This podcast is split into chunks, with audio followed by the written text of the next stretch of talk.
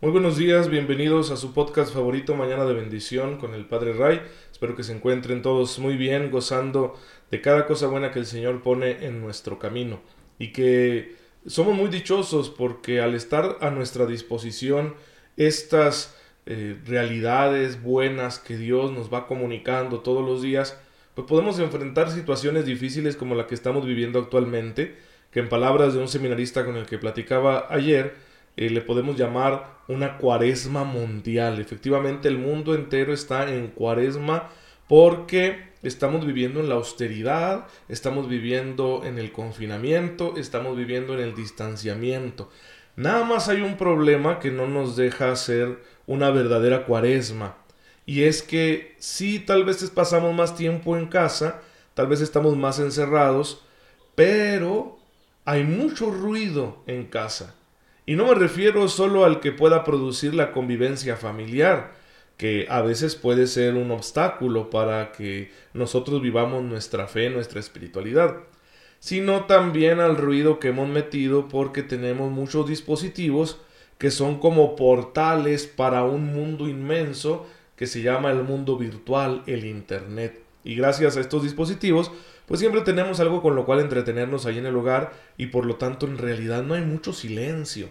Así que si tú quieres aprovechar esta situación de cuarentena y con ella reforzar tu cuaresma, pues yo te recomiendo que administres muy bien el tiempo que pasas en los dispositivos, el tiempo que navegas en Internet, de manera que no estés atrapado siempre ahí en toda esta sobreinformación que nos llega a través de las redes sociales, a través de Internet, o que no estemos obsesionados con el entretenimiento, ¿no?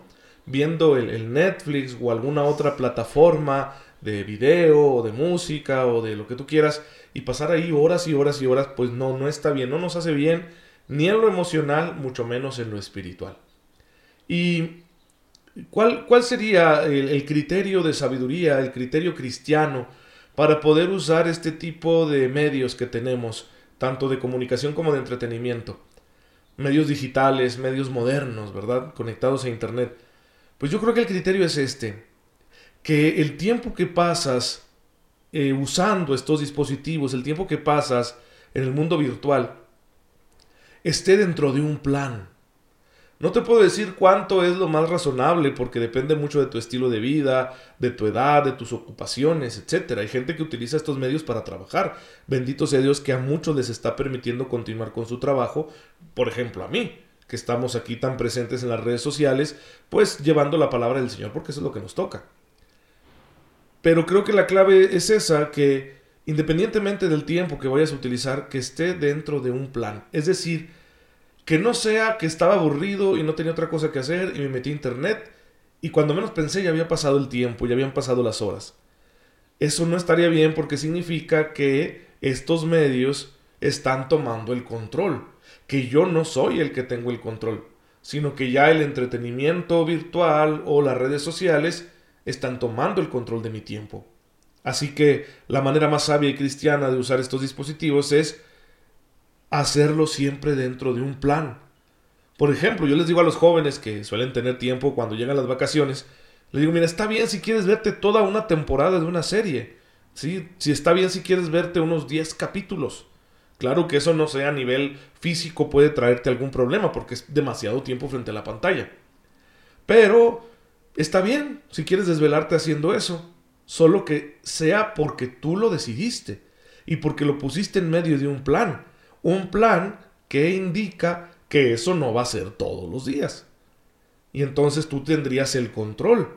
Tal vez sí, fue mucho tiempo en esa noche que te viste toda una temporada de tu serie favorita, pero el día siguiente ya fue diferente. El día siguiente ya no hubo tanta pantalla. El día siguiente estuviste con tu familia. El día siguiente estuviste rezando mucho. El día siguiente estuviste haciendo algo de provecho. El día siguiente estuviste estudiando. Perfecto. Significa que el que tiene el control eres tú.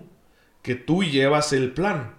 Si no fuera así, pues es como para preocuparse. Así que yo les recomiendo mucho que tengan cuidado con sus formas de comunicación, que tengan cuidado con su entretenimiento digital, pues que lo administren bien porque también ahí nosotros tenemos que tener un comportamiento cristiano. Y bueno, hablando del comportamiento cristiano, pues vayamos al, núcleo, al grano de nuestro podcast, que es la dimensión ética de la fe cristiana. Estamos estudiando la moral católica y estamos en, este, en esta parte inicial de presentar un punto de partida antropológico a través de la revelación bíblica. Y ya habíamos hablado de que el hombre ha sido creado bueno por Dios, por el amor, que Dios le ha dado todo al hombre para que pueda amar. Y también hemos hablado de que, sin embargo, esta capacidad para amar se vio afectada por el pecado. Y como la Biblia, especialmente el Antiguo Testamento, nos da a conocer en la historia de Israel las consecuencias de ese pecado, que son las mismas para toda la humanidad. Ya decíamos y anunciábamos con los padres de la iglesia que Dios no se queda cruzado de brazos ante esta triste realidad, sino que ofrece la salvación. Y a lo largo de las escrituras, especialmente a través del ministerio de los profetas, se nos va a ir hablando de que Dios ha preparado una salvación para su pueblo y para toda la humanidad. Y cada vez esta salvación va tomando una forma más concreta, la forma mesiánica, un enviado de Dios que vendrá a realizar la obra salvadora de Dios y que va a ofrecer su vida por el pueblo. Los profetas van anunciando al Mesías, el pueblo de Israel se encuentra a la expectativa y nosotros sabemos por el Nuevo Testamento que el Mesías ya llegó y que cumplió con su misión. Es Jesús de Nazaret. No un hombre cualquiera, no un profeta ordinario, sino el Hijo de Dios, es decir, Dios mismo hecho hombre.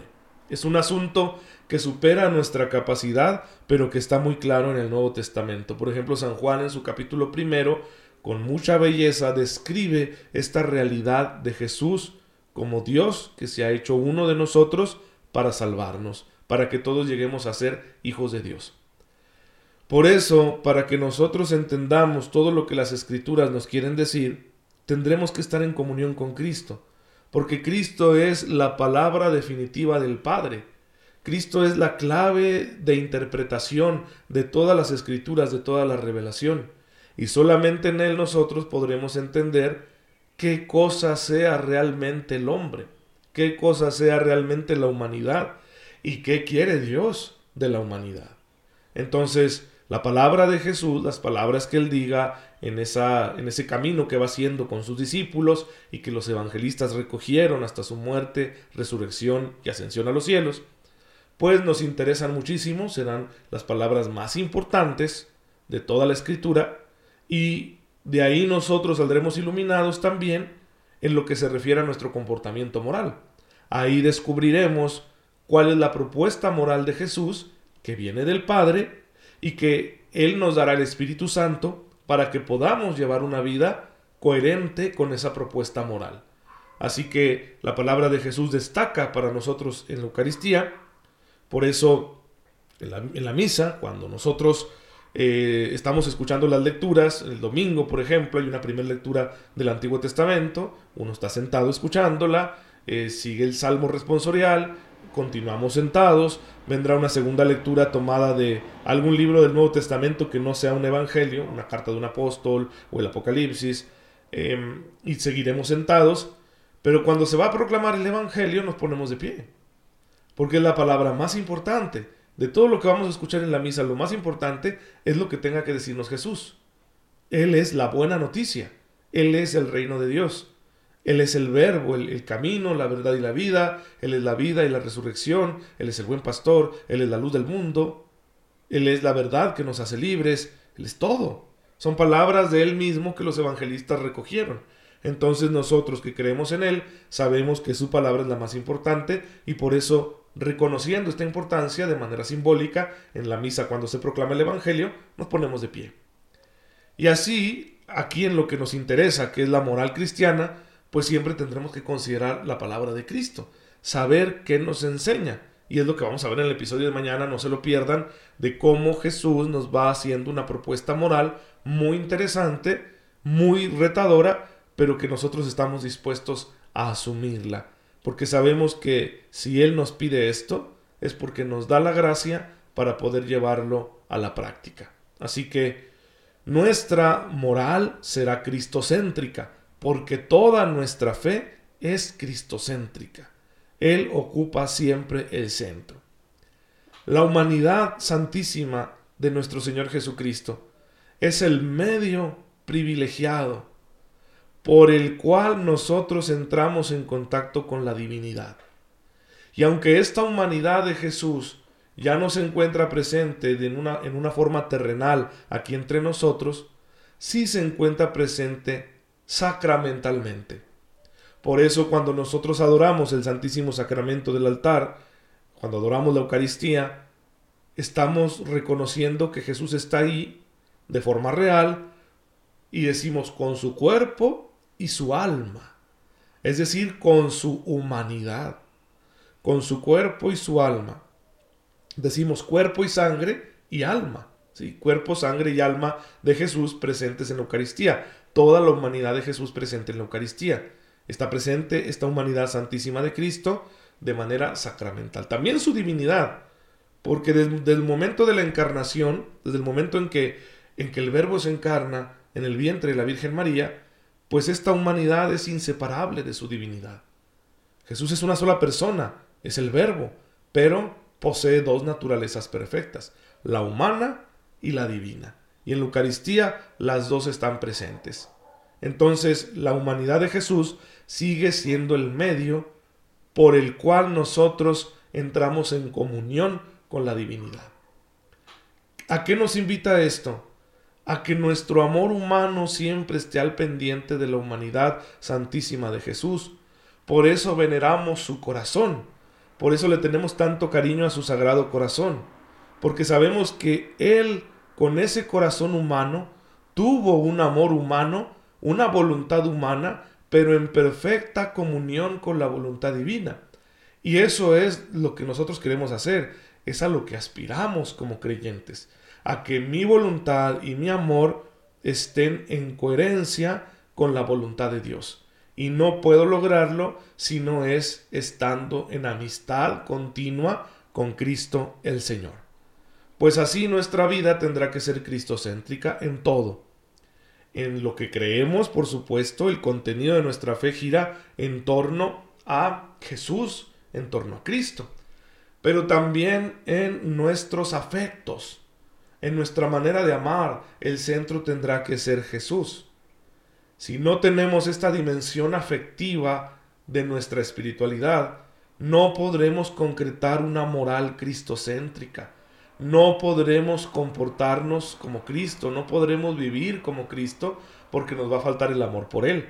Y quizá es por esa razón que muchas veces tú y yo nos damos cuenta que estamos fallando mucho y que estamos muy lejos de lo que Dios quiere y que nuestra moral deja mucho de, de qué hablar.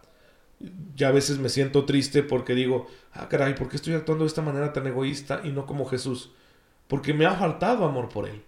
Si el amor por Él no nutre mi alma, entonces me será muy difícil a mí cumplir con los mandamientos y con todo el resto de las enseñanzas morales del Nuevo Testamento. Así que es esencial que tú y yo estemos, vamos a decirlo así, enamorados de Jesús para poder vivir como Jesús. Pues bien, hermanos, espero que esta enseñanza ilumine su día, ilumine su reflexión, su proceso de crecimiento en la fe. Hemos terminado, no se pierdan los siguientes episodios para que vayamos completando esta formación. Acuérdense de rezar siempre por este servidor, intercedamos por el mundo entero en esta situación tan difícil que estamos viviendo. Y bueno, pues Dios nos ayudará a salir adelante de ella. Pero vamos a terminar y a darle gracias a Dios. Padre, te bendecimos, porque en tu infinita misericordia has querido darnos a tu Hijo, para que en Él encontremos la salvación de nuestros cuerpos y de nuestras almas. Ayúdanos, Señor, con tu gracia, a amarlo profundamente con todo nuestro ser, para que estando en comunión con Él tengamos siempre acceso a tu presencia amorosa y sepamos vivir como hijos tuyos en esta vida terrenal hasta que nos llames a tu presencia y seamos dichosos en tu reino. Tú que vives y reinas por los siglos de los siglos. Amén. El Señor esté con ustedes. La bendición de Dios Todopoderoso, Padre, Hijo y Espíritu Santo, descienda sobre todos ustedes y los acompañe siempre. Nos vemos mañana, si Dios lo permite.